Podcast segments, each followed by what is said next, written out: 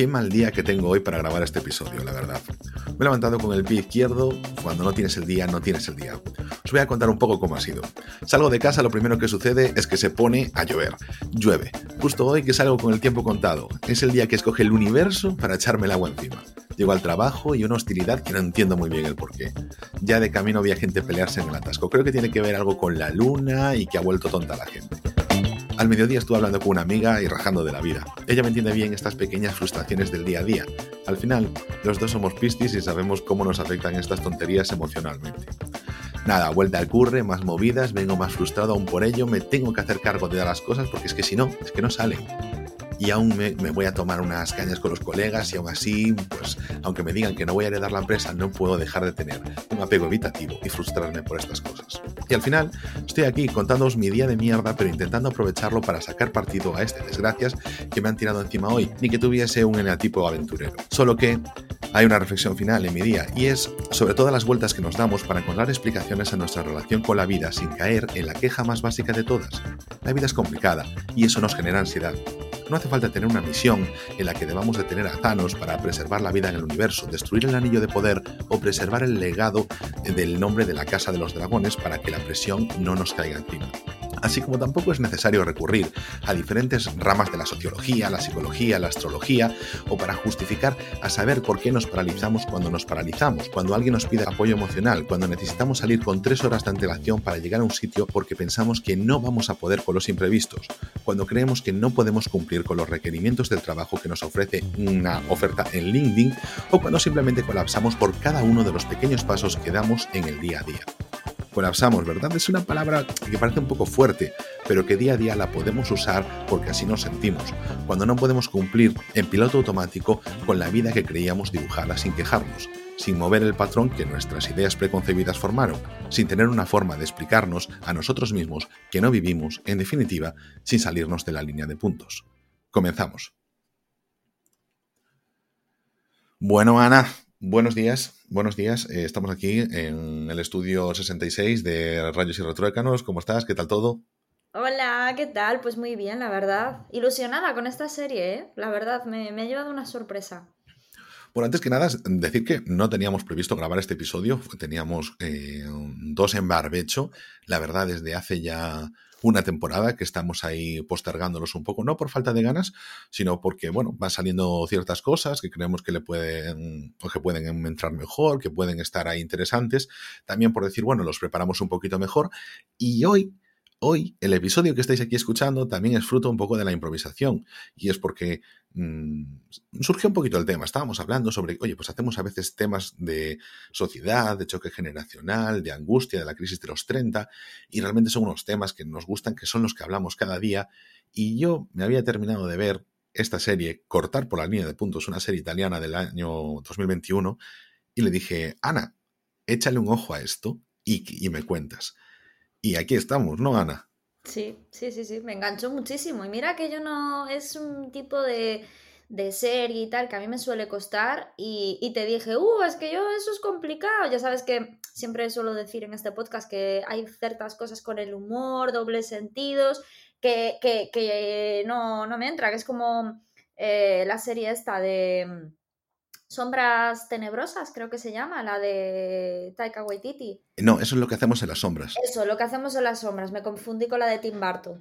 Vale, pues eso, por ejemplo, que me que, dicen que es buenísima, que a ti, por ejemplo, me habías hablado súper bien, que tiene la película, tiene la serie. No me entra. Y pensé que era un rollo así. Y me, me he llevado una sorpresa increíble, porque es que la verdad eh, eh, me enganchó muchísimo.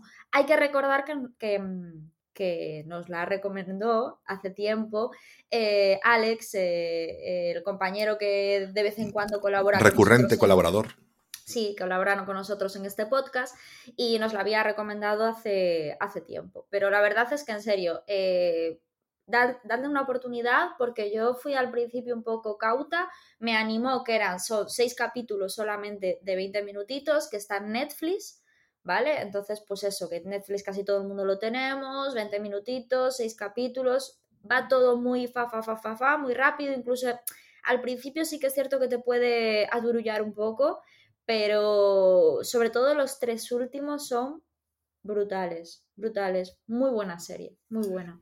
Es que además yo te decía, eh, antes de coger este tema y decidir que lo vamos a hacer, mm, míratelo para, dar, para pillarle el tono porque sobre todo al principio te pones el primer capítulo y es como que te tiran a la cara tantas barras de guion, pa, pa, pa, pa, pa, que dices tú, bueno, puedo acabar un poco saturado.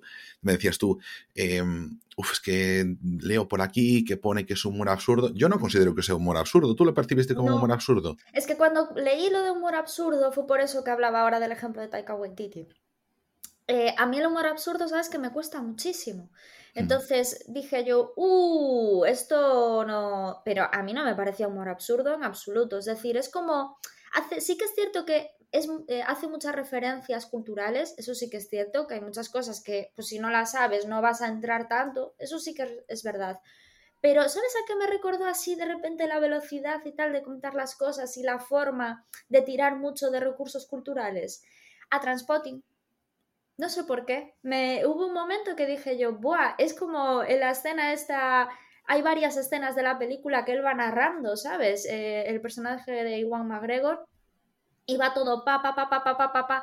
Y me recordó un poco a ese rollo. Lo que pasa que, claro, aquí está todo súper concentrado porque cuenta muchísimas más cosas en menos tiempo.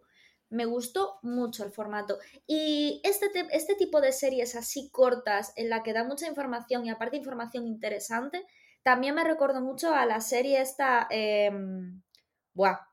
Eh, ahora no me sale el nombre, es que soy la leche. Eh, ¿Sabes la serie esta que dura 11 minutos cada capítulo? Sí, el tiempo que te doy. El tiempo que te doy, exactamente que la protagonista era la directora, que, que salía... Nadia de Santiago, ¿no? Es Nadia Santiago. que la recomendaste, te gustó muchísimo, lo marcaste como de lo mejor del año pasado, si no recuerdo yo mal. Efectivamente, porque es que aparte es eso, digo yo, jo, qué increíblemente difícil y nosotros que hacemos un podcast que a veces parece que, a rellenar minutos, habrá gente que le cueste, pero realmente lo difícil es hacer algo corto y con un contenido de calidad. Entonces, cuando te dan solamente 11 minutos y ahí metes Gloria bendita y aún encima son temas que te hacen reflexionar y que son útiles para la sociedad, como me, como me pareció el tiempo que te doy y como me pareció esta, y esta mucho más porque abarca muchísimos temas. Hostia, ¿eh? O sea, para mí es de, de, mucho, de tener mucho coco y, oye, de, de alabar muchísimo, muchísimo.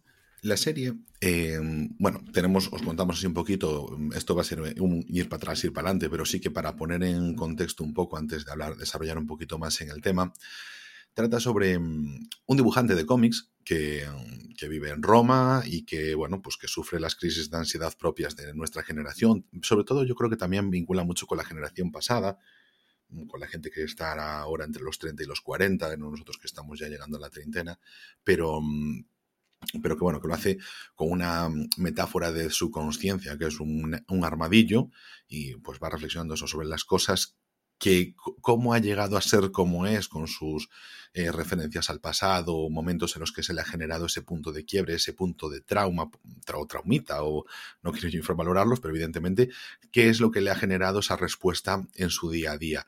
Y mientras eso nos presenta también a sus amigos, sus amistades, su tema amoroso, su tema familiar, su tema laboral. Y bueno, el protagonista se llama Cero y es la representación del propio dibujante de la serie, que es la misma persona que le pone voz en la versión original, evidentemente, al, protagonista, también Cero, se llama el Cero, Calcare, eh, y bueno, mm, yo creo que realmente esa fórmula de soltarnos mucha información muy rápida viene heredada precisamente de que él es dibujante.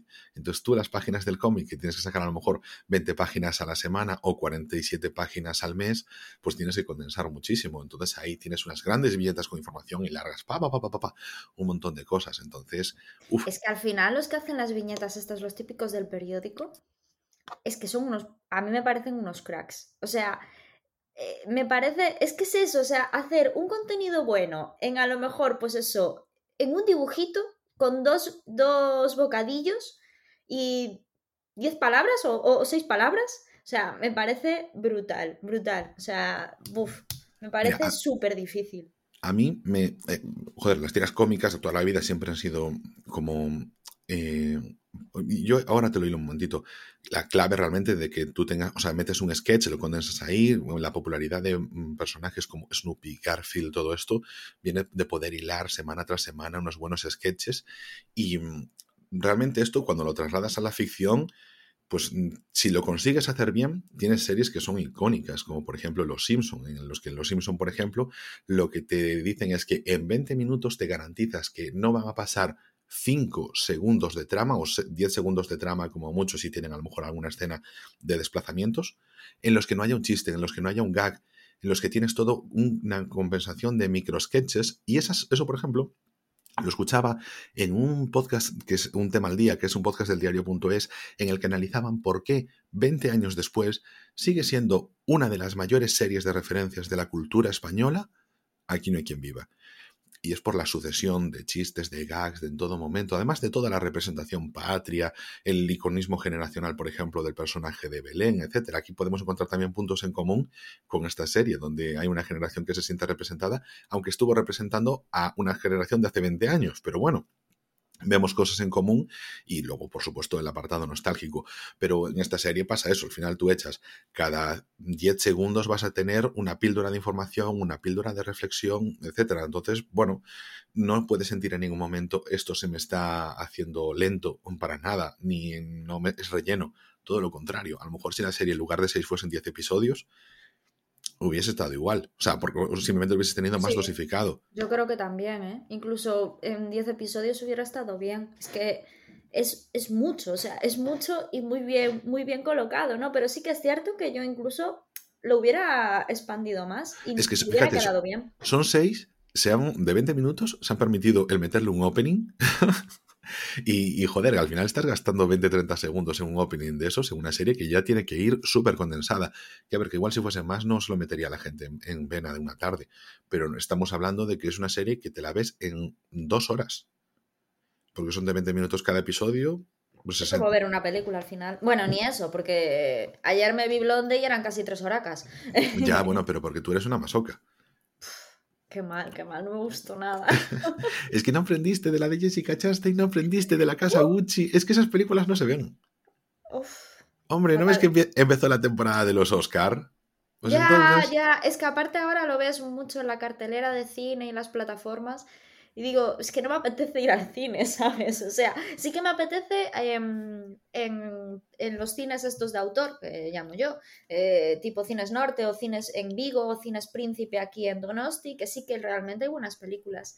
Pero que por cierto, la de Inocentes que habías eh, recomendado tú, que se estrenó ahora, que dijiste, creo que salió en Cines Norte. Sí. Estuve, estuve viendo aquí en Cines Príncipe de Donosti, no la hay para ir a verla porque me apetecía verla. Es que tiene la, había, la había recomendado en el primer episodio de, de, este, de, este, de esta temporada, hace nada, hace dos episodios, en los estrenos de otoño. Y pues no sé si en Cines Norte la tienes, pero aquí por lo menos en Cines Príncipe no la he visto. No sé si saldrá después.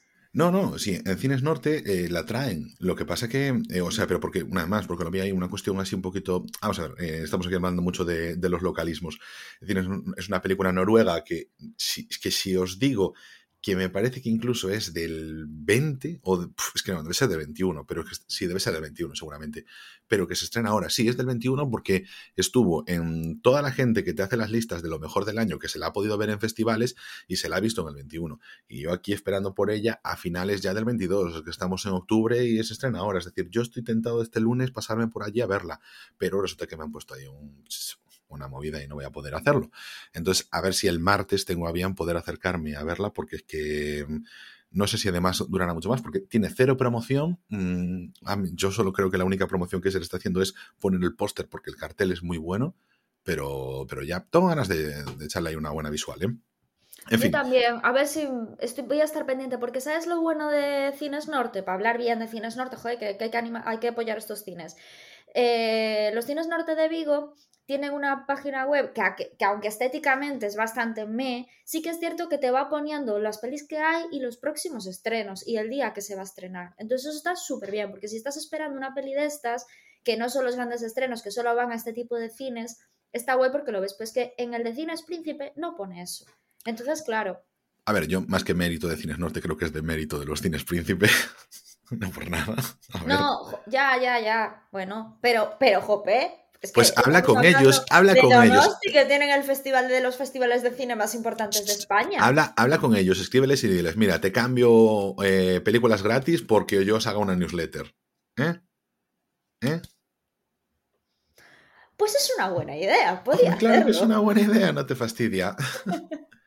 Bueno, mira, yo primero que antes que nada sobre esta, eh, en el episodio de hoy, antes de hablar directamente con el tema de ansiedad, es que a mí una cosa que me gusta mucho y yo he estado pensándola durante un tiempo y es cómo nosotros em, bueno, muchas veces como se nos viene con estas críticas de la generación de cristal, de que nos quejamos y todo eso, sí que a veces nuestra expresión de queja viene de series de animación eh, y creo que es muy importante que las haya, porque es como si tienes una serie, a lo mejor en versión eso, humana, etcétera, pues es como que parece que a lo mejor puede ser demasiado melodrama, tienes que tratar, hay que muy fino en la comedia, pero ya que sea animación es como que ya le resta un poco. Para mí, por ejemplo, un ejemplo de ella es Bojack Horseman. Bojack Horseman es una serie que va de la depresión de un actor de telecomedia que casualmente es un caballo, pero que realmente no importa mucho que sea un caballo, pero el hecho de poner animales antropomórficos representando a esta gente, pues bueno, es como que ya le quitas un poco, te permite meter algunos gags, te permite meter algunas cosas.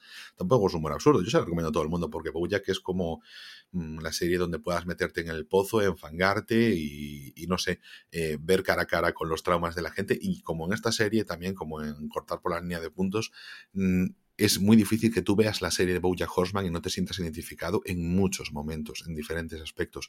También es una cosa que te permite al final una serie de este tipo, lanzar muchas cosas, meterle una buena introspección. Por supuesto, también está el tema del presupuesto, ahorrar bastante un presupuesto, todo el tema, pero lanzar muchos, muchos, muchos mensajes. Otra cosa que también me parece interesante es que, joder, llegas a un público que de otra forma no te vería una serie como Boya que entra bien porque te la pones, te dices tú, va, es comedia, tal, no sé qué, la tiene, por supuesto, tienes un caballo cínico, irreverente, son 20 minutos, el formato te ayuda y cada semana mm, te vas rompiendo un poquito por dentro. Otra serie que me parece que también trabaja muy bien la temática adulta es Ricky Morty. Y es algo que está, por ejemplo, eh, Ricky Morty, el, jugando con los viajes temporales, con el universo y todo eso, te plantea un, una crisis existencial que es el relativismo de las cosas que haces. Mm, desde esa serie te plantea que las consecuencias que tienen las decisiones que tomas, lo mal que puedas tratar a tu familia, que tú puedas ser un alcohólico, que tengas mm, completamente desapego o que no sepas mostrar eh, cariño hacia ellos o todo eso, es irrelevante porque como hay realidades infinitas, pues todo es irrelevante. Entonces reduces la vida a un, cúmulo de átomos que se juntan en una masa de carne y entonces le quitas lo que es la necesidad del ser humano para tú poder permitirse seguir siendo una persona completamente egoísta y, mirar solo por tu culo. Entonces, pues eso se desarrolla pues en medio de eso de las batallas extraterrestres y de las paranoias de Morty y tal, pero Ricky Morty no por nada, al fin y al cabo tiene, pues yo creo que debe tener ahora mismo uno de los mejores, eh, de las mejores puntuaciones de todo IMDB a nivel mundial. Creo que hay alguno de los capítulos de Ricky Morty que está muy, muy, muy, muy, muy en el top, entre las cuatro cosas mejor votadas de, de la historia de IMDB. Y bueno, a ver, yo creo que eso la gente lo, lo, valora cuando está siguiendo esa serie. Y esa sí que, por ejemplo, sí que puedo destacar que tiene un humor mucho más absurdo, entonces no es para todo el mundo.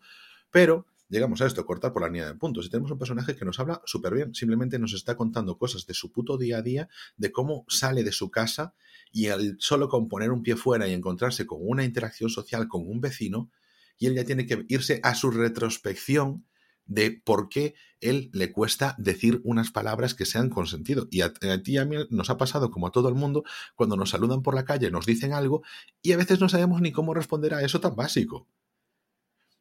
Entonces, eso, es muy típico. O sea, me pasa mucho. Es que no se valora, es como que de, primero de, ser humano tú tienes que saber ya tener la, programación de interacción básica con, la gente. Yo creo que le pasa a todo el mundo. Cuando estás por la calle y, te preguntan algo, no sabes qué decir, pero eso no se traslada en las por Eso me parece tan difícil el hecho de ser famoso y esa presión constante de tener que ser agradable y tener que saludar y tener que mostrar esa buena cara eh, yo sería incapaz, o sea, yo me volvería loca, yo no podría. Yo a veces, o sea, yo entiendo cuando eh, hay estos típicos artistas que dicen que van de divos y tal y que cual, muchos de ellos es que no saben gestionar eso. Es igual que la gente borde, mucha gente borde, gente borde porque si ves borde es idiota, ¿no? Pero hay mucha gente borde que en realidad lo que tiene es una profunda timidez. Es, complicado. A veces eh, juzgando somos demasiado rápidos. No, ¿sabes lo que pasa? Que nosotros Y yo haciendo, estaba reflexionando sobre cómo plantear este episodio y yo decía, una cosa que me gusta es que destaque todas esas pequeñas cosas del día a día, porque en la ficción a la que estamos más acostumbrados es eso, historias grandilocuentes, cosas que están ahí siempre, eh, Frodo lanzando el anillo, que si Thanos, que si grandes historias de amor o historias muy intensas. El, sí. el llegar a algo, no, no, la clave es el llegar a algo y a veces la vida no llegas a nada. Ah, exactamente. Es una sucesión de días, de momentos. Es, es que esto, volvemos a una de las escenas más para mí importantes del cine, que es esa película de las horas, cuando Meryl Streep está en cama y le dice a su hija que la felicidad es pequeños momentos, que la felicidad es cuando la estás sintiendo en ese momento, está ahí, ahí, en este momento soy feliz, disfrútalo, respíralo, siéntalo, pálpalo. Pero la felicidad no es un, conjunto de metas que llegas y, y, como decían los cuentos, ¿no? Y vivieron felices y comieron perdices. Es mentira. La felicidad es ese momento, ese día que te vas a tomar algo con un colega, te da un ataque de risa de la leche y dices tú, qué bien me lo pasada. Eso es la felicidad, ese momento pero no es un objetivo. O sea, no, es un objetivo que vaya a, perdurar durante mucho tiempo. Son pequeños momentos. Lo que pasa es que nosotros al final, como seres humanos, nos generamos nuestra, nuestras propias falsas expectativas. Esta serie trata mucho sobre el tema de las ideas preconcebidas y, y cómo te bloquean en el día a día. Y es normal que eso suceda porque venimos de una ficción completamente aspiracional toda la gente es eh, lo mejor que puede ser, por supuesto siempre tienen la frase correcta a la que recurrir, obviamente el lenguaje del cine tiene que acotarse, no puedes estar divagando como hacemos nosotros, que a veces para decir una cosa echamos 15 frases, pero el tener únicamente ese tipo de referentes hace que realmente nos veamos pequeñitos en comparación con la gente. Y nosotros digamos, pero ¿por qué yo? Eh, ¿Qué pasa? Me han desprogramado porque me sueltas en una fiesta y no sé cómo hablar con la gente, a diferencia de la gente de las películas, o acabas haciendo tonterías para parecerte a la gente de las películas y las otras personas dicen, pero este es un flipado, o este es tonto, o cualquier cosa de esas, pero... Ese es el problema de seguir una línea de puntos. Cuando tú tienes que seguir una línea de puntos, cuando tú tienes que estar dentro de un molde eh, y no eres tú mismo, entonces no sabes cómo moverte y estás perdido. Y al final lo único que haces es, parecer eh, sobreactuado o que no estás cómodo o en realidad soy tímido pero parezco borde, lo que decía antes, ¿no? Si tú realmente te conoces y estás a gusto contigo mismo, demuestras eh, una imagen serena, guay, y entonces da igual lo que digas. Y esto lo estaba pensando el otro día viendo a Broncano cuando contaba, eh, bueno, hicieron publicidad de una serie que por cierto voy a ver, que se llama El Apagón en Movistar. Y, bueno, trata sobre que hay una tormenta solar y que todo se apaga, ¿vale? Y las consecuencias y cómo la gente sobrevive a ese momento que todo se apaga. Bueno, eh, son capítulos pequeños, o son capítulos creo que independientes, pero que están relacionados con lo mismo y dirigidos todo por, distintos directores, ¿no? Entre, ellos Rodrigo Sorogoyen. Bueno, así aprovecho y ya hago esta recomendación. Entonces Broncano estaba contando lo de su mochila, que el tema de, de, que él tiene una mochila de supervivencia, que es como un niño de 8 años de grande, 20 kilos, y que con eso podría tirar muchísimo tiempo. Y claro, decía, joder, lo estoy diciendo y menudo colgado parezco y no parecía un colgado. ¿Por qué? Porque él se conoce, él sabe cómo es y lo cuenta con naturalidad. Y se nota que está a gusto consigo mismo. Entonces yo decía, joe, el problema es cuando tú empiezas a barallar, que es lo que le pasa al protagonista de esta serie, tú empiezas en tu cabeza pi, pi, pi, porque la gente si digo esto va a pensar que no sé qué, porque la gente si no sé qué, a ver, la gente si le dices, cabrón, hijo de pi, pues entonces te va a decir, oye, me parece mal. Pero si tú estás contando una cosa con naturalidad que, no hace daño a nadie, que habla de ti mismo, pues no, no pasa nada en realidad. O sea, que el tema es demostrar un poquito de seguridad y tranquilidad mientras no estés contando barbaridades, pero es una cosa normal. Entonces, eso, eso, eso te das cuenta que, que cuando tú no estás siguiendo un molde, cuando estás siendo libre, la imagen que das en realidad al exterior es muchísimo mejor. Y, mm, me parece un ejercicio difícil y sobre todo me parece un ejercicio difícil durante la adolescencia, durante los primeros años de la veintena. Es un ejercicio complicado, pero yo creo que la madurez, si realmente estás aprendiendo, ¿no? Si realmente no te has quedado en el molde, si realmente estás intentando progresar en tu vida, yo creo que es algo a lo que, a lo que llegamos todos, al convencimiento que llegamos todos. Em, y pasa un poco con las, eh, la gente esta, ¿no? Que, que le pasaba un poco a este protagonista, que te dice desde, tienen como la vida muy marcada, me voy a casar, voy a tener hijos, o yo no me voy a casar nunca, yo no voy a tener hijos, yo voy a tener un trabajo no sé qué, cuando te creas muchísimas expectativas relacionadas con tu vida y te marcas tantas metas tan importantes, al final te olvidas de ser tú mismo. Y, bueno, luego voy a comentar un tema de actualidad relacionado con esto que me hizo muchísimo reflexionar sobre ello cuando estaba viendo la serie, pero lo comento luego. Es que hay un tema que es que para poder ser tú mismo, para poder... Cuando la gente te dice, es que esta persona destaca mucho porque es muy carismática, es muy natural, etcétera. Muchas veces el carisma va simplemente como una proyección de la propia naturalidad de la persona. No tienes que Ana Castillo, para mí es el ejemplo clave. Pero para, poder hacerlo, para tú ser sin ser un actor, sin ser nadie con una proyección pública, sino en tu vida diaria, para poder tener ese e, ejercicio de naturalidad, primero tienes que poder identificar quién eres tú y muchas veces no puedes hacerlo porque te has impuesto tú que tienes que ser de esta forma, tienes que tal, te has quedado a los 90, bueno, pues es que tu referencia era John McClane en la jungla de cristal, entonces vas a ser un machito ibérico. Eh, que a lo mejor eh, te has quedado a los 90 y entonces pues tus referencias, pues mira, em, eh, a nivel de mujer, pues a lo mejor, yo que sé, está Mara Falcó, cualquier cosa de estas que está ahora mucho más de moda, o pues a lo mejor es eso, la persona de tu barrio que le ha ido bien porque ha tenido no sé, un trabajo en una empresa normal, en una delegación comercial, y ahora tienen dos coches, una casa y tienen una piscinita, y entonces dices tú, bueno, yo es que quiero eso, mi vida tal, y como que te haces un poco tal porque ves esa proyección de los demás diciéndote ellos mismos, ah, no, no, yo estoy yendo por donde yo quiero, esto es la vida que a mí me apetece tal. Lo que pasa es que cuando creces, conoces un poco más las historias personales, pues están los divorcios, las infidelidades, las, infelicidades y, todas esas vainas, los descontentos con el trabajo, el no tener vida, el que hoy vi, por ejemplo, un nada, simplemente era un meme de Instagram y le decía eh, como lo que la gente cree que quiere y es al final una gran casa con los coches, con todas esas cosas y ponía debajo lo que la gente realmente necesita, que al final una casita con una huerta ya toma por culo y la tranquilidad del campo. Y, yo lo pienso muchas veces, que son cosas menos glamurosas, pero porque simplemente no las vemos en pantalla. En estos últimos años ha estado muy de moda de nuevo la, el concepto del, del libro de Walden, del retiro a la naturaleza, del estar cada uno por su cuenta, de de vivir alejado un poco de las presiones. Hablamos siempre del detox digital. Joder, el iPhone salió en el 2007 y estamos 15 años después teniendo que hablar sobre cómo desintoxicarnos de los, de los teléfonos, de los smartphones, como si fuesen una droga, de Internet y de todas esas cosas, porque en 15 años hemos saturado y hemos petado.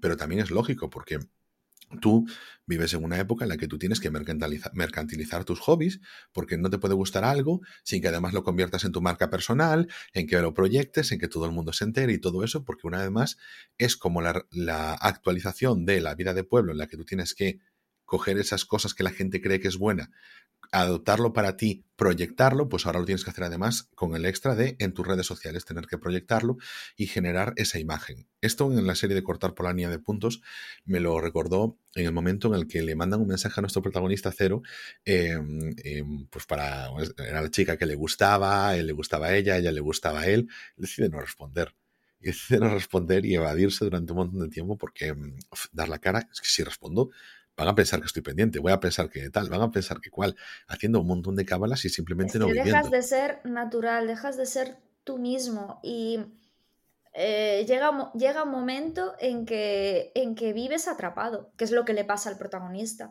Vives atrapado de lo, de lo, del propio molde que tú te creas y de las propias barreras que tú te, tú te pones delante. Mm. Cuando nosotros estudiamos en la carrera, lo primero que nos decían en una mm, terrible asignatura que teníamos, que era creatividad publicitaria, y yo que es lo que normalmente saco de esa carrera, es todos nacemos con creatividad, todos tenemos creatividad inherente, pero realmente em, nuestra creatividad simplemente va mermando a medida que le vamos poniendo barreras. Por eso se desarrolla una técnica como, es que realmente es, una tontería de técnica, pero que a nivel ejecutivo y a nivel de, sí, de direcciones, de empresas y cosas así, la tienen que valorar bien porque en, el día a día no se lo pueden permitir porque son muy serios y tienen esa predicción, que es el brainstorming, que es decir, lanzo cualquier idea, por ridícula que sea, para ver si tiene cierta cabida. Porque mm, en el día a día no te lo puedes permitir si no consideran que eres tonto, que no estás eh, mm, siguiendo las pautas empresariales, por decir de alguna forma, estás diciendo estupideces. Pero sí que si lo metes dentro del molde del brainstorming, ah, no, no, no, perfecto, es creativo. Entonces, claro, aquí te quedas con eh, que en el sentido de nuestra vida viene el simplemente limitarnos todos los días por tema de apariencias. Mira, ahora que estaba, es que el tema que antes que dije, que luego lo digo, es que justo sacaste tú el tema con el tema de Tamara Falco. Eh, iba por ahí. Porque con todo lo que se ha armado, bueno, no lo vamos a contar, pero, pero ya se sabe, ¿no? El tema de todo que se ha armado con la infidelidad que ha tenido Tamara Falcó, que a los dos días de que le pidieran matrimonio, pues salieron. Sabes, no lo íbamos a contar, pero Ana ya lo está resumiendo por si acaso. Eso, sí, exactamente. Entonces, eh, la historia es que dio unas declaraciones en el hormiguero, ¿no? Y habló y tal, y decía ya es que yo esto no lo perdono, porque tal, porque cual, porque pima que tumba. Y Juan del Val, que es un, que, bueno, que es, el, es un escritor, eh, colaborador del hormiguero, es el marido de Nuria Roca, también estaba Nuria Roca en la mesa, él estaba diciendo que, bueno, que él no le da importancia a las Bueno, este tema es un tema recurrente desde hace mucho tiempo de ellos dos, que hablan de las relaciones abiertas y tal y que cual, ¿no? Y que han sido muy criticados por eso, va, lo de siempre. Entonces él decía, es que, a ver, eh, Tamara, no eh, tampoco tengas que darle tanta importancia, porque la infidelidad es algo natural en el ser humano. Y decía, entonces Tamara se enfadó y le dijo, joder, yo conozco a mucha gente que es fiel. Y le dice él, sí, sí, yo también conozco mucha gente que dice, que dice que es fiel. Entonces, pues a mí me molestó porque yo soy una persona que está súper, o sea, soy súper, yo considero, considero que soy súper abierta en ese sentido. Y yo creo que mientras que cada uno sea feliz y encuentre la manera de estar tranquilo y sin hacer daño a los demás, que haga lo que quiera, ¿no? O sea, si tú estás tranquilo, no haces daño a nadie y no estás, no estás em, jugando con los sentimientos de nadie, ni nadie, ni nada. Y cada uno que crea sus propias reglas, cada uno que cree su propio molde, que no sigas una línea de puntos, siga, siga, siga aquello que te haga feliz y, los que y que hagan feliz a los que están alrededor. Pero a mí me molesta cuando esa gente supuestamente más abierta juzga a los demás. O sea, tú, estás juzgando que no hay nadie que sea fiel, que no hay nadie que tal, o, o si es fiel es porque se aguanta las ganas. O sea, digo yo, bueno, yo podría pensar lo mismo, ¿no? Pero eh, eh, mi caso personal, que es el que conozco, a mí no me pasa eso. Entonces yo me quedé pensando, jo, con lo que yo he defendido a estos dos siempre, y ahora que salgan criticando lo otro. Concho, si eres abierto, precisamente tienes que saber que cada uno siente lo que siente, que cada uno somos distintos. Cada uno gestionamos las, las emociones de manera súper diferente. Y lo que no podemos hacer es que cuando encontramos nuestro molde, considerar que esta es la solución y que vale para todos, porque el molde que es mío no vale para los demás. Entonces, es una manía que tiene el ser humano de, de, intentar como monopolizar ¿no? la verdad, y la, verdad absoluta y la única manera de hacer las cosas. Entonces, eh, claro que hay muchísimos estudios, porque si hay muchos estudios que hablan, claro que sí, pero eso no quita que no haya personas que no. De la misma manera que nos decían antes que lo natural era ser heterosexual y se sabe perfectamente que a nivel biológico, a nivel químico, a nivel todo, pues no. Entonces, saco unos estudios que dicen que la infidelidad es prácticamente imposible y antinatural. Dijo antinatural la palabra. La fidelidad. dices tú, ostras, es que estás haciendo lo mismo por el otro bando. Entonces, a mí esas cosas sí que me molestan. Porque es de gente supuestamente abierta, jope, pues no, necesitas para dar más peso a tu molde fastidiar el molde de los demás. Y vamos, yo conozco parejas que que, que, viven en fidelidad y no pasa nada. Y también te digo, conozco a mucha gente, que es lo que hablabas antes tú, de las relaciones de pueblo, que le llamamos nosotros entre nosotros, que es así un poco, suena un poco mal, pero esas personas que consideran que tienen que casarse por narices y ellos no son personas para, para estar en una relación estable. O por lo menos en esa relación estable. Sí, en, esa, relación estable o a lo mejor que no vale. Yo tengo muchos amigos. Tú no tienes amigos que dicen yo no valgo para estar No, no, no. Yo es que no creo, yo no creo realmente en eso. O sea, mm, tú cuando dices estable también dices una relación monógama, pero no me refiero a eso. O sea, tú, tú, realmente puedes estar en una relación estable a lo largo de muchísimos años. El problema es que mucha de esta gente no sirve para vivir en esa relación estable por las normas que se han impuesto. Voy a hacer una referencia a una película que es que ese comentario justo, yo ese comentario justo, esa puntillita, esa línea de guion que me pareció perfecta que es eh, Nación Asesina, Assassination Nation. eh, se desarrolla en un pueblo, en Salem, entonces, pues bueno, ahí se juzga, eh, la gente juzga mucho las relaciones que hay entre la gente, los adolescentes, los, los adultos, los adúlteros y todas esas cosas. Y una de las protagonistas llega un momento y dice, la gente está frustrada porque mm, es incapaz de cumplir con la vara de medir moral que ha impuesto a la sociedad. Entonces, para mí la gente que no es capaz de mantener una relación es porque solo concibe un tipo de relación. Solo concibe ese tipo de relación y está en ellos. Que no quiere decir que tú no te... Porque tú puedes tener tu espacio. Yo creo que todo el mundo puede encontrar Pero yo no hablaba de eso. Yo es que, yo, yo, yo, por ejemplo, tengo algunos amigos que dicen es que no me apetece estar en una relación. Yo no te hablo ya de, de que no me apetece. Que es que no, no me apetece ni abierta ni cerrada. No me apetece. Y es que me parece tan bien yo no te digo que no te apetezca ni te dejes de apetecer. Yo creo que todo el mundo está hecho para poder tener una relación porque tú puedes tener, tú eres un ser humano social. Tú, hombre, yo te digo, como la tienes de amigos, la tienes de pareja. No hay mucha más diferencia en eso, salvo en ciertos aspectos no hay mucha más diferencia. Pero se trata de la comodidad con la que tú puedas estar con la gente. Yo, yo siempre, te lo digo, es que una pareja es un amigo. O sea, y si tu pareja no es tu amigo, hay un problema ahí. claro, si, tú me dices. Yo no, yo no me creo a, la, gente que dice yo no soy capaz de estar en una relación, pero puedes tener amigos. No, lo que pasa es que tú tienes una mente muy cerrada de cómo tiene que ser una relación. Entonces no, no, te no, eso. Pero yo te digo, yo por ejemplo, mi caso personal, eh, eh, yo, yo nunca he querido tener pareja, nunca. Y, ahora mismo tengo pareja desde hace muchos años, pero yo nunca he querido tener pareja. Y mi pensamiento de si lo dejo ahora con, con mi actual pareja es, no me apetecería nada tener pareja.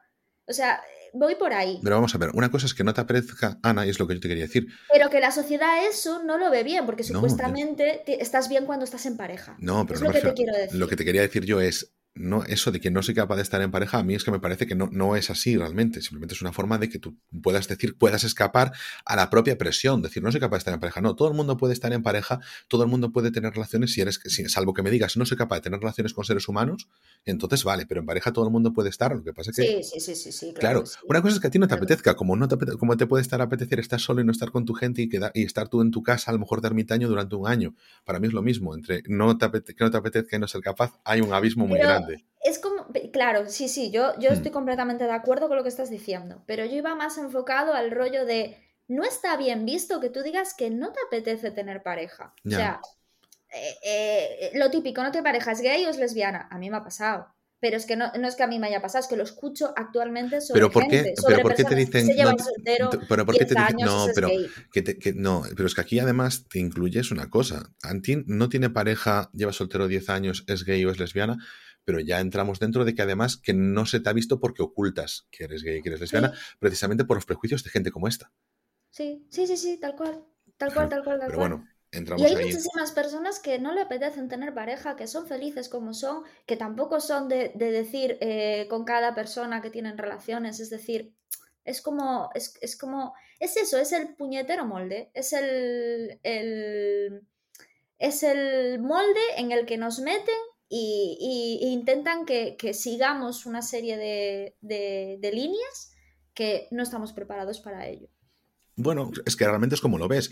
Al final, cuando te dicen, eh, sales por ahí, bueno, eh, a ver, no lo montes, o lo típico de, esta es la cena de Navidad, a ver, eh, tranquilito, no, no saques estos temas, o cuando te dicen, llegas a la universidad, no hables de política, de fútbol ni de religión, porque sabes que si no que se puede montar, pues lo mismo es, no molestes, acórtate tú, sé tú, o sea, no seas tú mismo en ese sentido, no te expreses como tú quieres, y, ya está, también, ¿por qué? Porque no sabemos hablar las cosas con asertividad, no sabemos hablar las cosas, entonces no sabemos hablar las cosas, esa la frase realmente define mucho cuando el protagonista cero no sabe decir lo que piensa, lo que siente, y entonces tiene que proyectarse sobre sí mismo em, cómo interactuar con los demás. Hay una escena que me gustó muchísimo. Este es un poco el protagonista con lo abierto que es, porque tiene una mentalidad súper abierta y en realidad no practica la asertividad. No, porque está encajado ahí, ¿sabes? Mm. Por eso antes puse el ejemplo, ¿no? De lo del hormiguero, que no solamente es de gente cerrada este problema, que también es de gente abierta. Bueno, es que ser abierto implica también ser abierto contigo mismo, no solo con los demás. Tú puedes aceptar lo que te digan los demás y no parecerte mal, evidentemente, y entenderlos y ser empático, pero lo que tú mismo haces, no, porque te pones eso al mismo tiempo. Una... Este es un tema también que es muy bueno, que es realmente cómo nosotros mismos somos mucho más autoexigentes con nuestra moralidad que con la de los demás y lo que hacia los demás podemos decir, ah, qué permisivo eres, en plan, bueno, qué permisivo, tú no tienes que permitir nada, pero obviamente qué bien valoras, pues que la gente, joder, pues que cada uno haga lo que quiera, efectivamente, somos muy abiertos, eh, somos muy abiertos, decir, fíjate el concepto, ya decimos, somos muy abiertos porque lo normal es no serlo.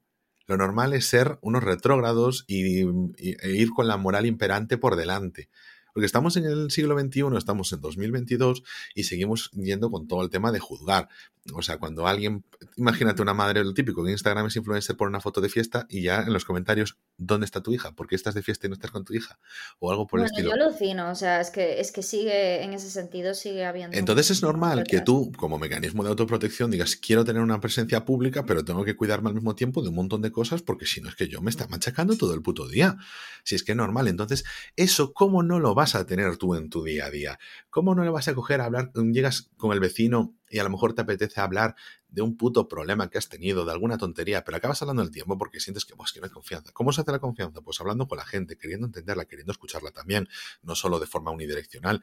Nuestro personaje, hay una escena que te iba a decir, me gustó muchísimo porque eh, eh, es muy pequeña, no tiene muchísima trascendencia, pero creo que era demoledora realmente. Y es como el peso de todas estas ideas preconcebidas que tenemos y todas estas limitaciones que nos pesan, nos hacen no evolucionar en nuestra vida. Perdón, voy a añadir una escena antes de la escena que quiero comentar. Hay una escena en la que está hablando con su amiga Sara, su amiga de la infancia, y entonces él le dice, Nada, pues yo le digo a mi madre que estoy echando currículums, es que estoy echando currículums, estoy trabajando de aquella manera, pues en lo que voy encontrando, ta, ta, ta, ta, pero realmente porque em, eh, no, no estoy a cómodo, no estoy a gusto, se queja, se queja, se queja su personaje que se queja todo, todo el tiempo.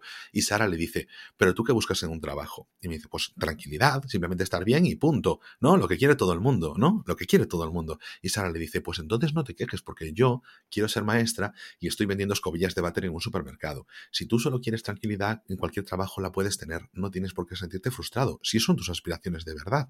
Y hay mucha gente que no tiene más aspiraciones que eso en el trabajo porque no, no es un un área de su vida en la que vaya a desarrollar nada porque no, sus intereses van por otro lado. Mira, yo cuanto, cuantos más años cumplo, que esto suena fatal, más me acuerdo. ¿Tú sabes cuando hacías los, jugaste a los Sims? Sí. En el ordenador, joder, pues eh, elegías preferencias eh, laborales, preferencias sociales, preferencias eh, amorosas. Y digo yo, joder, es que es un ejercicio de, de la leche porque eh, cuando te haces mayor, lo que acabas de decir ahora, te vas dando cuenta de, de, que alguna tienes que priorizar. No puedes tener éxito en todo ni currártelo todo porque el día tiene 24 horas. O sea, no puedes tener preferencias familiares a la vez de, que, de tener preferencias eh, laborales, de, de, ser en todo un as, porque te vuelves loco y petas y colapsas. Y, y es cierto, o sea, eso es muy difícil porque los, todo el feedback y todo, lo, todo lo que nos llega relacionado con, el exterior es que tenemos que tener éxito en todos los pilares de nuestra vida. Y no solo éxito, porque no es éxito para ti, es éxito hacia los demás. Hasta que te das cuenta y dices lo que estabas bien diciendo tú, ostras, lo que le dice eh, su amiga, ¿no? A él, que es que es clavado. Oye, habla contigo mismo, mira lo que quieres y el éxito va a ser cuando consigas lo que tú realmente quieres. Y si eres feliz vendiendo escobillas de váter y teniendo y yéndote después a tomar algo con tus amigos, ¿qué pasa? ¿Qué problema hay con eso? En este caso, él se sentía en plan, mm, tengo que justificar que estoy buscando trabajo porque también hacía que decía su madre, no, es que ella que se ponía la referencia de, es que mi madre podrá decir que está buscando trabajo, porque siente la presión de la decepción de los padres. Su madre nunca se nos ha mostrado, por ejemplo, la serie que esté decepcionada. Me hace gracia, pero su madre es una gallina. no lo entendí mucho, pero bueno, lo, metí dentro ya del contexto ya de la serie. mamá gallina, tío. Es, es un término, bueno, creo que se utiliza en psicología de las, las, mamás de antes, o sea, las mamás que supuestamente ahora intentamos que no, no ser así las mujeres, de la mamá que está en casa y que mete en el corralito a todo el mundo y lo mantiene calentito y, y junta a la ah, gente. Eh, sí, a lo que hace referencia a lo del síndrome de nido vacío, ¿no? Entiendo que va, que va en relación con eso. Sí, entonces yo creo que la gallina iba por ahí. Sí, puede ser. Eh, es que tengo la cosa de, a lo mejor, como yo los primeros dos capítulos los vi, luego pasé un tiempo y luego vi el resto y lo metí todo seguido, dije yo, a lo mejor fue algo que me quedó ahí atrás y, y ahora me caí un poquito en eso. Pero tiene razón, seguramente tenga que ver con eso. Pero bueno, yo el tema es que va diciendo eso y es como, compenso eso a nivel laboral, ¿no? A nivel amoroso, yo sé que es que la vida es muy complicada y la gente tiene unas percepciones muy tal, y, y esta vez todo montándote tu propia película, tus propias excusas. Mis amigos, bueno, yo los quiero como son, pero es que la verdad tienes a Seco, que es mi amigo también de toda la vida, solo sabe pedir helados, solo decir que quiero helados, no tiene intereses por nada, no busca trabajo, él es feliz jugando al póker online. Es que eso no lo valora tampoco él. La frustración lógica de, de su amiga que quiere ser maestra, dice, si yo estoy peleando por ser maestra, pero mientras tanto tengo que ganar dinero y pagar facturas, entonces tengo que ser esto. Pero él como que va, entre comillas... el, tema del, el tema del amigo de él, eh, ahora que lo sacas, que yo lo, lo tenía aquí anotado, es que es tal cual, o sea, a él le fastidia que él simplemente necesite eso. Que no tengas las aspiraciones que él considera que debería tener. Y Seco es feliz, es feliz así. Claro. Y es necesario tener amigos así. sí, porque, yo siempre te lo digo, Ángel. Sí, es porque necesario tener amigos te, así. te bajan un poco a tierra si tú lo aceptas, ¿no? Porque yo creo que hay ciertos momentos en que tú estás tan ofuscado con tu vida que dices tú, ¿por qué no seas más ambicioso? ¿Por qué no aspira a esto, a lo otro? ¿Por qué no? O sea, ¿por qué va a hacerlo? Es como la historia típica esta que se cuenta en los libros de coach del pescador que le viene a alguien y le dice, pero a ver señor, ¿usted qué hace? Nada, pesco 30 minutos y con lo que gano, pues eh, estoy comiendo pescado toda la semana o lo que sea y ya está. Entonces le dice, ¿y por qué no lo hace durante una hora? Porque podría conseguir más pescado, podría venderlo, podría eh, generar una inversión, conseguir una barca más grande, conseguir más pescado, facturar mucho más y podría conseguir otra gente que trabajase para usted, patatí, patatá y entonces eh, podría generar muchos más ingresos y, el pescador al fin y al cabo, después de mucha retaíla de ir creciendo, creciendo, creciendo según las expectativas que le decía ese paisano que lo estaba viendo, le dice, pero ¿y todo eso para qué lo querría? Y entonces le dice, pues para tener muchísimo dinero, para poder usted simplemente dedicarse a pescar por gusto media hora a la semana y estar en su casa de tranquilo el resto del tiempo. Entonces el pescador le dice, pues ya lo que ya tengo ahora mismo, es usted que está ofuscado porque no sigo su propio molde como decías tú antes, ¿no? Entonces, una historia de estas típicas de los coaches y el marketing, pero bueno, creo que es de lo poco salvable que a veces se puede rescatar de estas cosas. Y Fíjate, a donde yo quería llegar es, él proyecta sus frustraciones de sus amigos, sus frustraciones laborales, sus frustraciones amorosas, lo proyecta también en la relación que tiene de pareja su, la, su otra amiga Alice, con la que quiere tener algo pero no se atreve, patatín patatán, se queja de la propia relación que tiene ella con otro tipo que es un tóxico y, bueno, y, y cómo no arranca. Sí, sí, sí, sí. Lo que pasa es que iba a ir después con, con, eso, pero sí, luego se descubre que es la maza y que sale de la relación y vuelve, la relación es tóxica. De hecho, hay una vez que le, una escena en la que dice, mmm, me, me, me, llama a las 3 de la mañana porque ha vuelto a discutir con él y él le dice, eh, Alice, son las 3 de la mañana o las 2 de la mañana, si vas a hacer que salga de la cama, asegúrate que por lo menos las, te vas a pasar una semana sin follar con él, porque es que si no, de verdad, me voy a sentir estúpido. Y entonces, como una vez más, él eh, siempre como que quiere condicionar la vida de los demás y tal por sus propias ideas mm, y, y, no acepta simplemente que los demás vivan bien, mal, que le esté yendo mal, que les esté viendo bien, pero mm, con, con cómo bueno, han También te digo vivir. una cosa, en ese momento eh, de esa escena, que también la tenía anotada, eh, sí que es cierto que es una crítica porque en realidad no tienes que, tienes que ir a apoyar a tu amigo y ya está, pero sí que es verdad, a ver, aquí en, en nuestras vidas todos estamos tirando de nuestro carro, o por lo menos deberíamos. Entonces, cuando te estás dando contra un muro y una pared, tanto en una pareja como con un amigo, porque volvemos a lo mismo, para mí es prácticamente lo mismo, llega un momento en que dices, uff, es que me agota, porque yo ya bastante hago con eh, decirme, repetirme todos los días, aléjate de la toxicidad, aléjate de esto, aléjate de lo otro, como estar continuamente con una persona así. Y a veces a mí me ha pasado en mi vida personal, tienes que alejarte. Por mucho que digas, es una excelente persona, la quiero muchísimo, porque el agotamiento que te produce te acaba, a mí, a mí por lo menos, no sé si es porque soy muy empática o no sé por lo qué, pero a mí me afecta. Y entonces me siento mala amiga, porque realmente lo que te está diciendo ahí de cero es que cero tendría que estar teniendo cero presión, ir a cero tendría que estar teniendo cero presión, pero eso, que no tendría que tener presión, que tendría que estar consolando a su amiga y da igual si se lo fue ya mañana, consolas a tu amiga, la ayudas y ya está. Pero yo creo que hay personas, y aquí me incluyo, que, son, que, que somos incapaces de hacer eso y que muchas veces decimos, pues te tendrás que buscar una persona que sepa, porque a, a mí me absorbe. Claro, pero Ana, eso, eso por ejemplo, en la serie, que no nos lo muestran, porque creo que la serie trabaja muy bien todo ese tema previo a sentirte mal y el momento en el que te sientas mal, pero eso sería ya poner un límite, que es decir, pongo este límite para protegerme a mí mismo como individuo de, bueno, mira, no voy a ir allí ahora porque la verdad es que me estoy dando contra un muro. Creo que ese sería ya un paso posterior. Aquí realmente lo que pasa es que Cero se siente frustrado porque ya no tiene la relación como él la quiere que la tenga.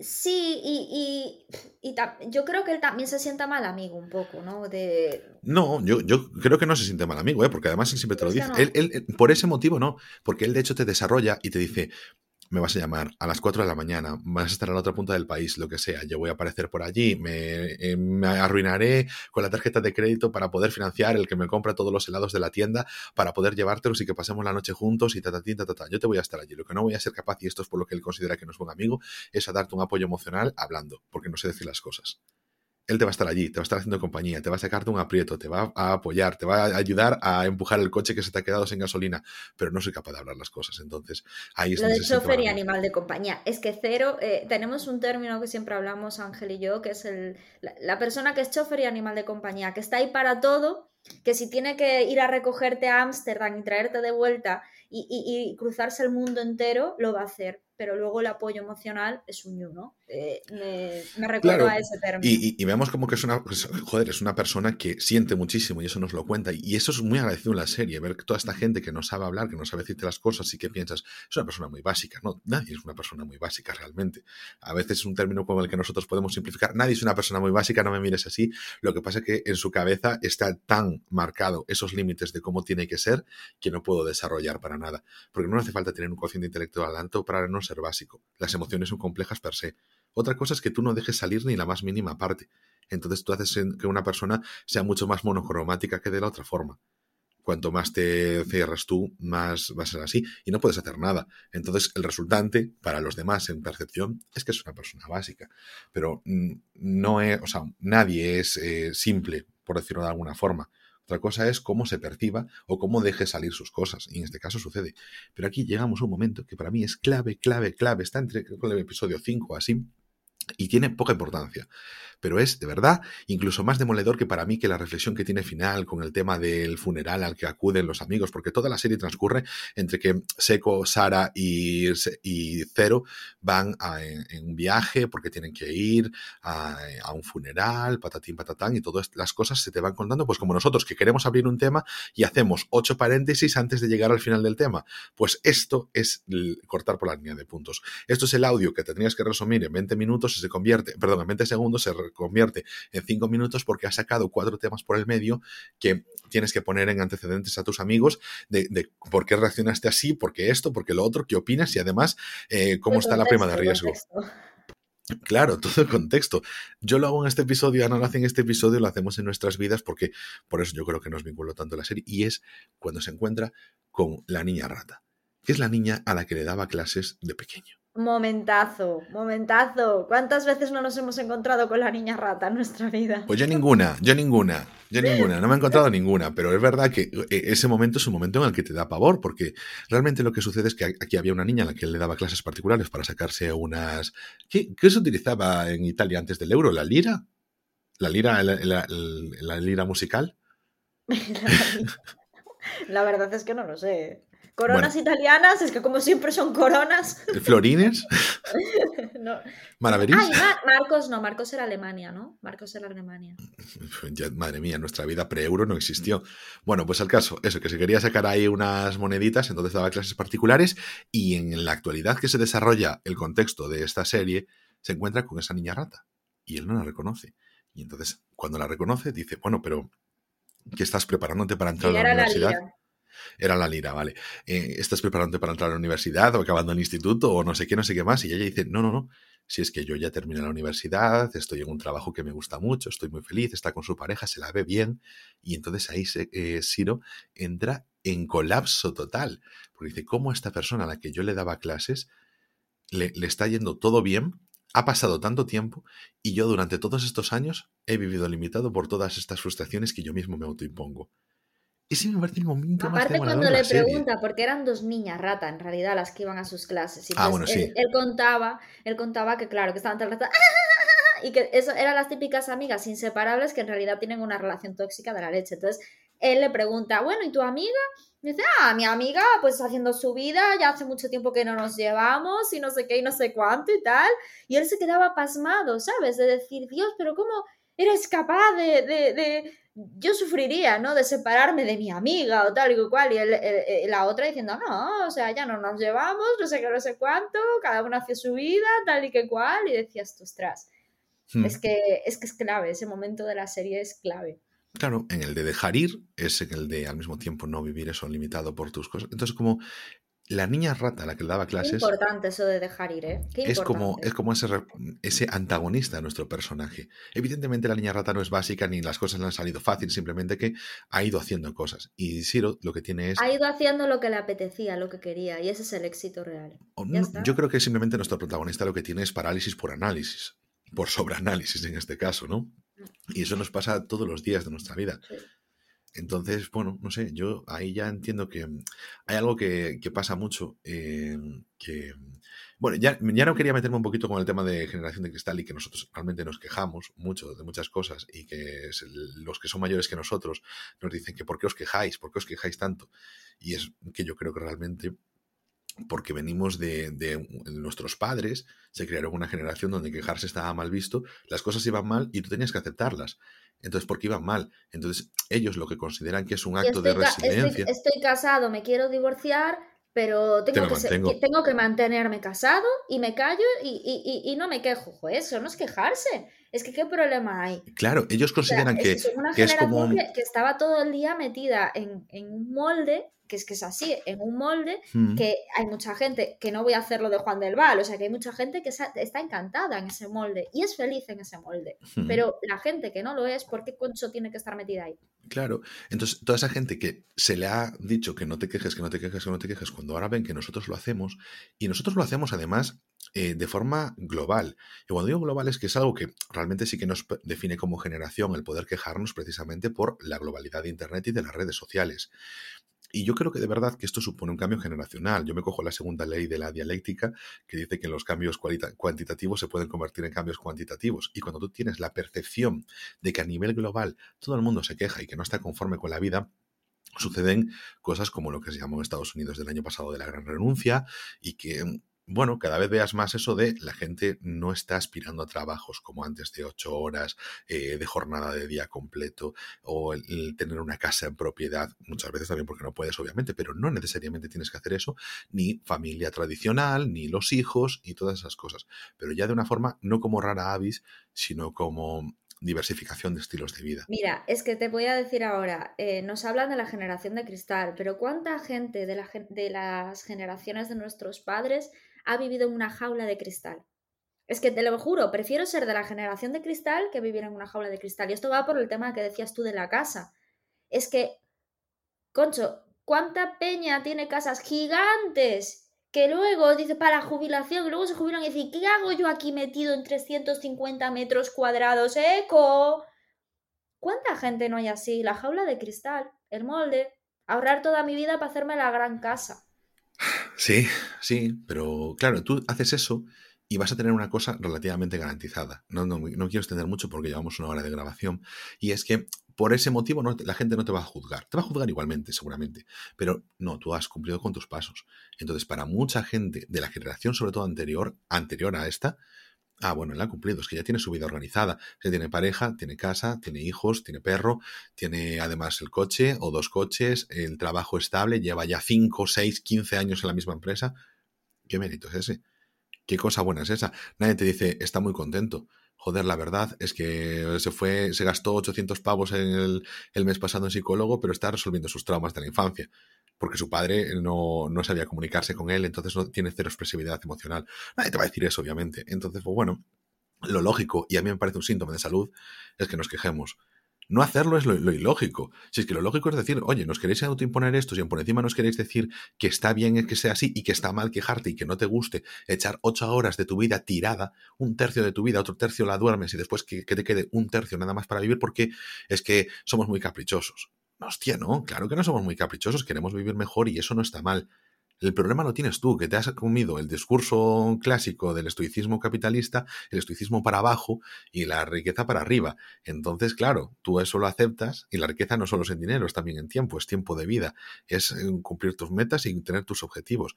Ah, mira, mm, voy a hacer simplemente un comentario rápido. Volvemos a la lista de la gente que dice eh, la lista de cosas antes de morir tirarme en parapente, ir a no sé dónde, eh, eh, dar la vuelta al mundo. Esto es como eh, lo que hago en la despedida de soltero. Exactamente. Me, tiro en kayak, que es en plan, tío, en kayak, te tiras cualquier día. Nos vamos todos mañana, Ángel, a tirarnos en kayak. Voy a esperar a mi despedida de soltera para tirarme en kayak. Exactamente. Estamos ahí muy frustrados con eso. Mira, había un comentario que hacía eh, eh, hace poco con nuestro colaborador Alex y es esta gente que tiene un trabajo de 9 a 5 y luego los fines de semana pues se va a hacer eh, lucha libre o, que tiene un grupo de música, es que es mucho más común a lo mejor, ¿no? Pero en la oficina nadie lo sabe. Y hay un día que de repente alguien se da cuenta y le dice, ¿cómo? ¿Pero tú tocas en un grupo de música? dice, sí. ¿O eres cómico por las noches? Sí. ¿Qué pasa? Que mi vida no solo es el trabajo, pero a la gente eso le sorprende. No solo que su vida no sea en el trabajo, sino que su vida no sea fuera del trabajo, como mucho ir a jugar al pádel con los amigos, o a la pachanga de fútbol con los amigos, o ir a, mm, al a cine. Las familiares. O a las comidas familiares. Cuando sales de eso, los demás se sorprenden. Y entonces, pues bueno, así cuando dices tú, he encontrado a alguien interesante, es alguien que a lo mejor hace cosas que son diferentes a lo habitual, porque a lo mejor es lo que le gusta, que lo habitual te puede gustar, que no te digo que no, que obviamente que la rutina es preciosa y es una cosa que te mantiene muchas veces cuerdo cuando otras cosas no lo hacen. Es que es eso, aparte, es que es eso, es que es eso, es que, es que es que no estamos hablando de que el molde sea malo, que es lo que un poco lo que, lo que queríamos decir, es simplemente que hagas lo que a ti te haga feliz.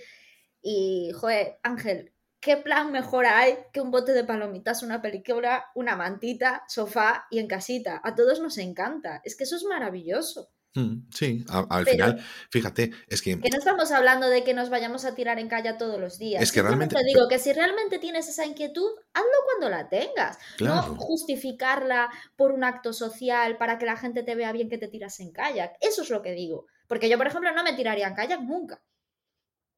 Es que, pero, ojo, poco se habla, pero no vas a esperar a, nada para, o sea, a un acto social para hacer lo que realmente quieres. mira, poco se habla de que realmente algo tan básico como dices tú, la mantita, la película y las palomitas, que es algo basiquísimo que casi todo el mundo puede permitirse en su casa si tiene tiempo, que a veces el tener el tiempo es lo más difícil de permitirse, es algo que le gusta en general a todo el mundo, que puede estar cómodo prácticamente todo el mundo, que es muy económico y es como el reconocimiento de algo de ese tiempo de ocio para ti que no requiere más que, bueno, le vienen bien, por supuesto, popularizarse a través de las suscripciones de, las plataformas bajo demanda, pero incluso sin eso todo el mundo puede permitirse. Y ese es un, logro para nosotros, ese reconocimiento. Y por eso tanta gente, cuando vino la pandemia, decía, bueno, pues es que la pandemia es mi plan de todos los sábados quedarme en mi casita viendo la tele sin más, porque tener interacciones sociales, salir por ahí, o es muy caro o no me apetece porque no sé qué decir con la gente. Pues me parece muy bien.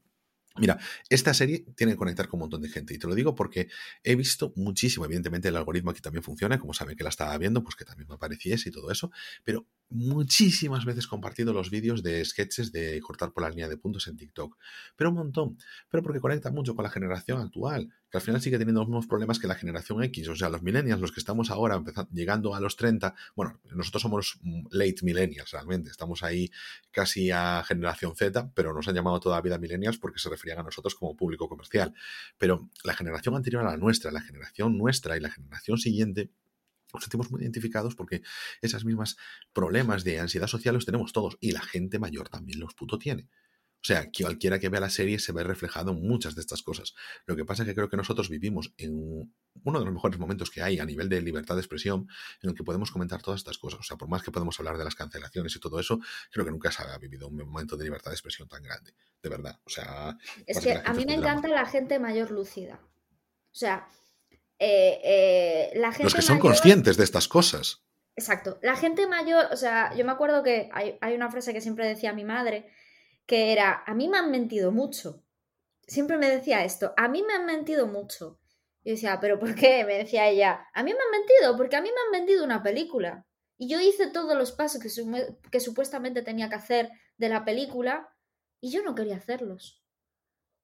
Entonces, es muy jorobado cuando eres una persona mayor lúcida. Yo creo que es un método de defensa. La gente está que te dice, ah, eso es la generación de cristal, nosotros no nos quejábamos. Perdona. O sea, lo que pasa es que no quieres asumir que no has hecho lo que has querido en tu vida. Pero a mí, la gente mayor lúcida, la gente mayor que dice, Dios, no hagas esto, haz lo que quieras, pero no hagas lo que te dicen. Porque aparte, aunque lo hagas, que esto también me lo decía mi madre, malos y remas, malos y no remas, te van a seguir diciendo que no estás haciendo las cosas bien. Entonces, eh, la gente, eso, la gente lúcida, la gente pues como nuestros abuelos, como nuestros padres, que, que tienen esa conciencia de decir, jue, qué mal, qué mal haber hecho caso, me parece que es el ejemplo que tenemos que coger. Hoy, Ana, tienes eh, la voz especialmente bonita porque estás eh, a tope con, con, el acento de la tierra, de la nuestra, no cuando te coges los acentos de los demás. Así que se te escucha especialmente bien, te lo he de decir. Tengo acento gallego hoy. Claro. ¿En serio? Sí, Pero sí, a veces no tengo acento gallego. Hoy estás, hoy estás especialmente cantarina. Y es que yo dejo la frase de mi abuelo antes de preguntarte ya por el final de la serie qué te pareció, que al final una persona con 93 años que lo que me dice es no pierdas el tiempo trabajando. Lo peor que puedes hacer en tu vida, que solo vivir los fines de semana y las vacaciones, vive todos los días. Tampoco si puedes... eso, porque si, si, tú eres feliz en tu... Volvemos a lo mismo, si tú eres feliz en tu trabajo y Vete tú eres al carajo, todos no elige entendemos. preferencias al trabajo, si tú quieres eso, a tope con eso, a tope con eso. Si tú quieres comerte el mundo, si Eres tú quieres una ser... mimi. No, es que es verdad, es verdad, es verdad. Pero yo entiendo por lo que dices lo de tu abuelo. Lo de tu claro. abuelo es un poco lo de mi madre. Es que vas a corregir tú a Ángel Rey III. Aquí vas a enmendar su, su- su sentencia. A mí me han contado una película, hice lo que tenía que hacer y al final no era lo que yo quería. Bueno, la serie. Llegamos, eso, durante todo el tramo de la serie. mm, Básicamente es el transcurso hasta llegar al funeral durante cinco episodios con los, todos los paréntesis con los que Siro nos va contando por qué él es como es. Esos momentos, además, que me parece muy bueno el decir, porque parece una terapia MDR de voy al punto donde se me generó ese trauma y por tanto yo ahora soy así y me he visto reflejado en que en algún momento e- era yo mismo, me han cortado, me han dicho no te comportes de esta manera y entonces he reprimido esta forma de ser, ¿no? Hasta llegar a este último punto donde estamos eso, en esa etapa del funeral y se nos comenta que el funeral es de su amiga de la infancia y su, la persona de la que estaba enamorada, que era Alice. Una persona que se nos ha mostrado sus historias durante todo ese tiempo, hasta que tenía relaciones truculentas, etcétera, que él se había ido de madre, que nunca había contestado a un mensaje que le podría haber cambiado la vida y todas esas cosas. Y, y vemos cómo se le viene el mundo encima en ese momento, sobre todo porque, una vez más, él tenía, me parece de los momentos así más fuertes de la serie, ¿no? Tenía toda la idea preconcebida de cómo era su relación con ella y de cómo era ella. Pero viene su amiga Sara y le dice, pero eh, estás muy equivocado sobre cómo era Ali, pero porque no es que no se te haya mostrado, lo tenías delante y tú mismo te has tapado los ojos a cómo era esa persona. Ella estaba coladita por ti.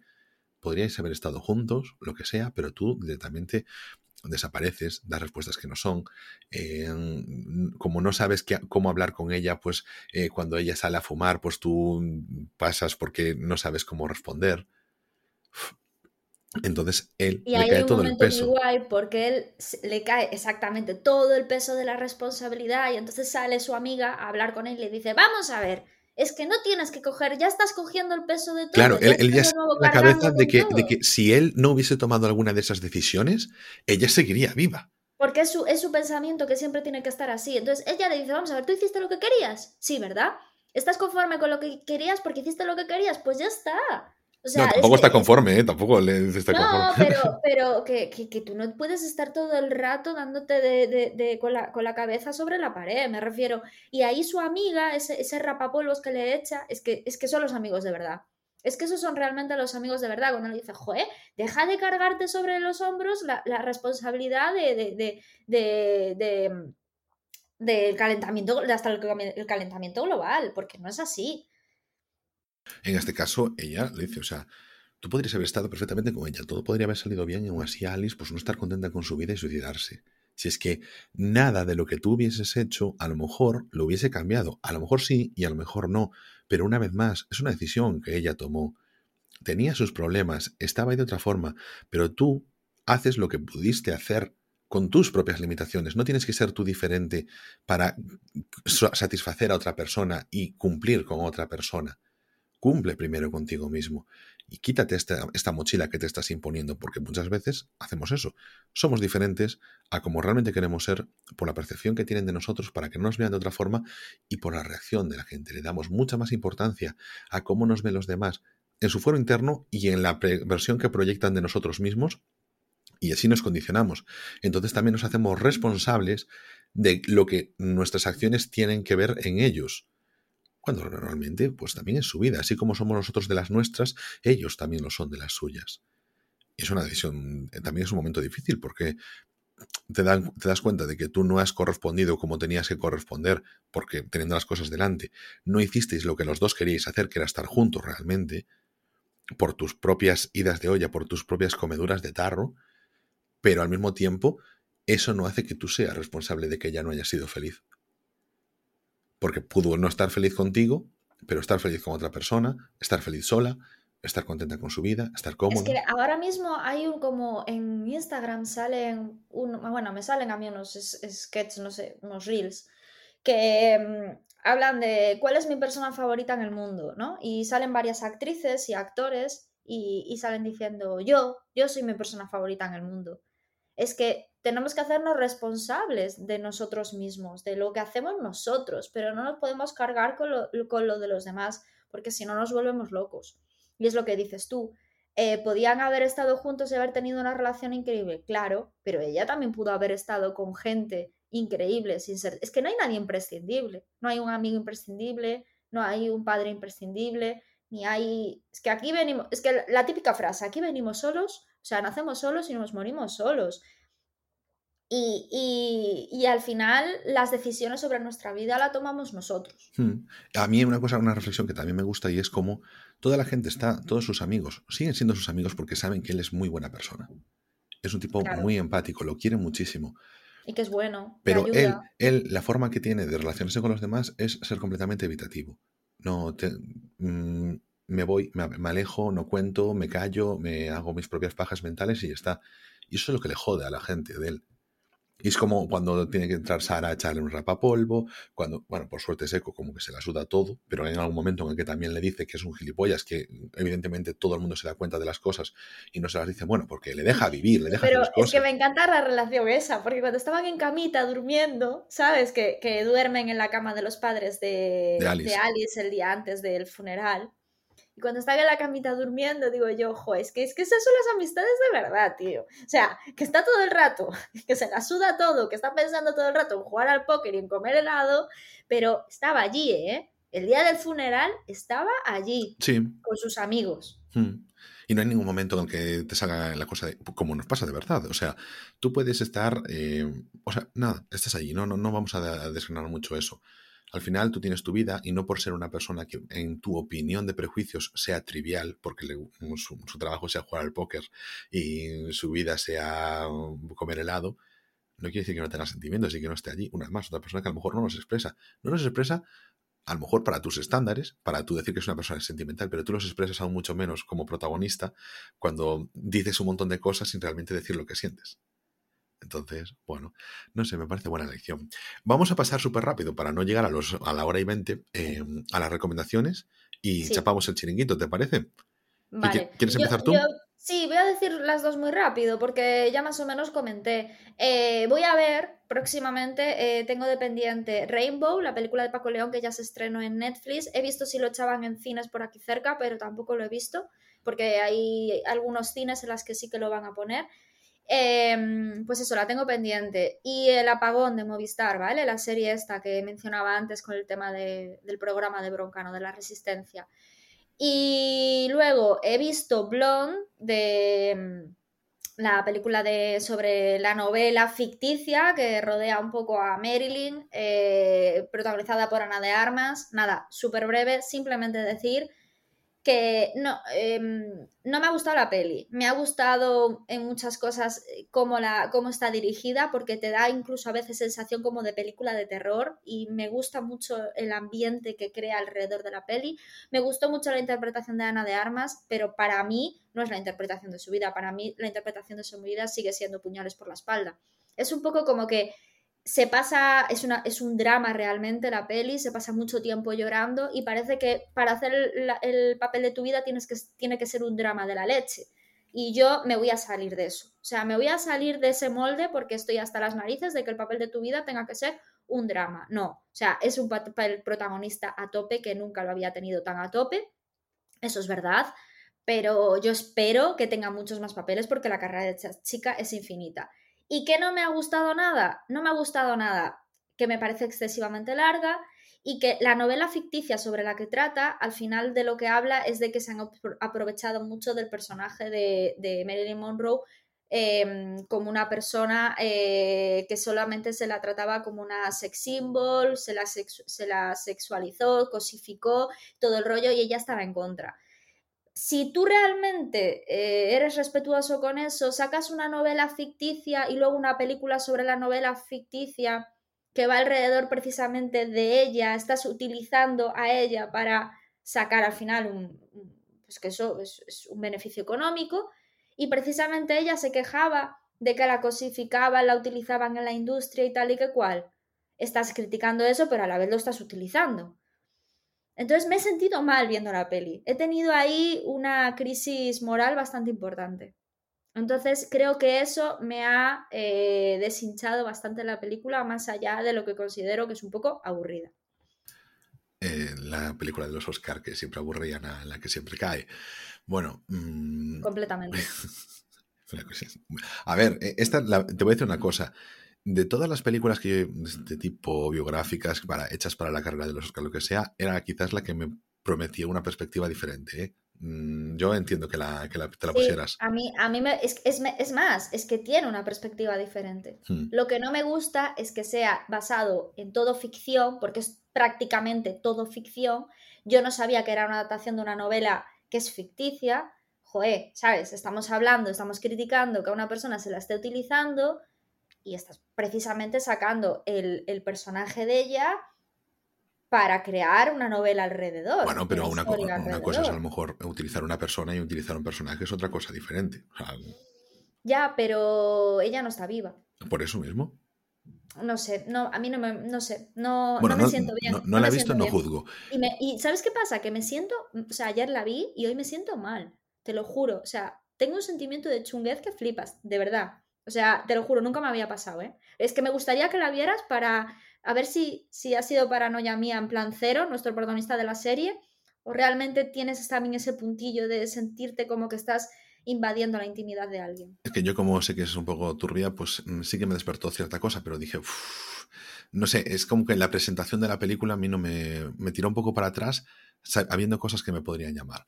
Yo voy a hacer un poquito ahora. La, os voy a recomendar Cruising, eh, la película, no la práctica, la práctica también, pero sobre todo es una película de Al Pacino de 1980, dirigida por William Fredkin, que es el director del Exorcista. Es una película ha encantado, me ha encantado.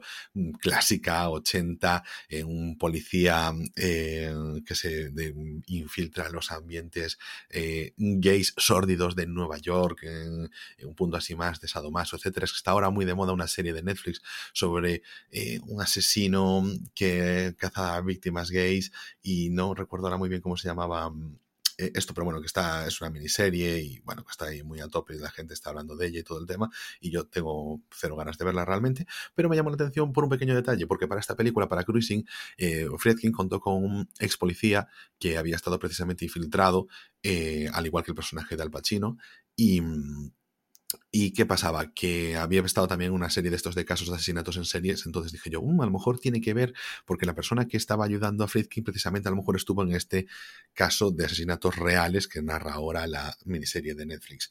Pero bueno, eh, mm, a margen de eso, me pareció una película que tenía mucha personalidad. O sea, no es típica, mm, no solo porque, o sea, lo que ocurre realmente no se sale de la norma, pero creo que en dirección, en ambientación, en representación, me parece muy buena en los ambientes, incluso hasta en la propia decoración del piso de la novia de Al Pacino. O sea, me pareció interesante, me pareció em, no una película prefabricada. Entonces, como tiene esa personalidad, la recomiendo. La película además es buena, así que os la meto mucho en recomendaciones.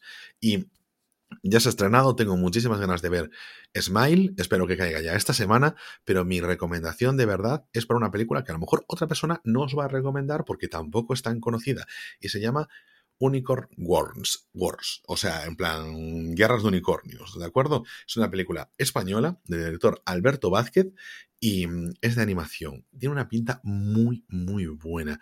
Em, es como siempre todos los años, por esta clasificación un poco infantil que tenemos de separar la animación de las películas de acción real, pues siempre se dice que hay alguna que se sale de Pixar y se sale de las de DreamWorks, etcétera, y que destaca sobre ellas, como en su momento fue, por ejemplo, Klaus, por decir de alguna forma.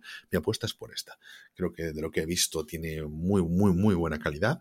Me apetece mucho verla va sobre nada, eso, un, ejército de osos y, nada, y tienen una guerra contra los unicornios y bueno, no sé, yo la vi y la animación, el tono que tiene, el, mm, como el tratamiento, mm, creo que es una animación para adultos y que, y que va a ir muy, muy dentro. Se estrena el día 21 de octubre y está marcado en mi calendario que está en mi nevera. Así que es la que yo dejo por ahí. Y con esto chapamos el chiringuito, ¿no? Nos despedimos hasta dentro de 15 días. Muy bien, pues nada, así que nada, no olvidéis seguirnos, apoyarnos, dejarnos un me gusta, un follow ahí en Spotify o en la aplicación de podcast que tengáis vosotros. Sobre todo, si tenéis una aplicación de podcast que no sea Spotify, quizás Spotify, darnos un follow, que también nos viene siempre muy bien, o cinco estrellitas en cualquier otra aplicación que se mida las cosas por estrellitas. Podéis contactar con nosotros en arroba podcast, la cuenta oficial del podcast en Twitter, que es verdad que en verano estuvo más paradita, pero ahora estamos tomando de vuelta con ella, menos cualquier cosa que lo vamos a recibir, vamos a leer. Lo que pasa es que han estado opositando, yo estoy de vuelta en el agujero negro del trabajo y bueno, pues siempre estamos un poquito más limitados de tiempo, pero ahí estamos, a lo que vosotros nos querráis decir, recomendaciones o cualquier cosa que os apetezca lanzarnos y podéis también seguir al mismo tiempo nuestros vídeos en nuestra cuenta de TikTok, arroba rayos movies. Así que nosotros nos veremos dentro de 15 días aquí mismo, Rayos Electrógenos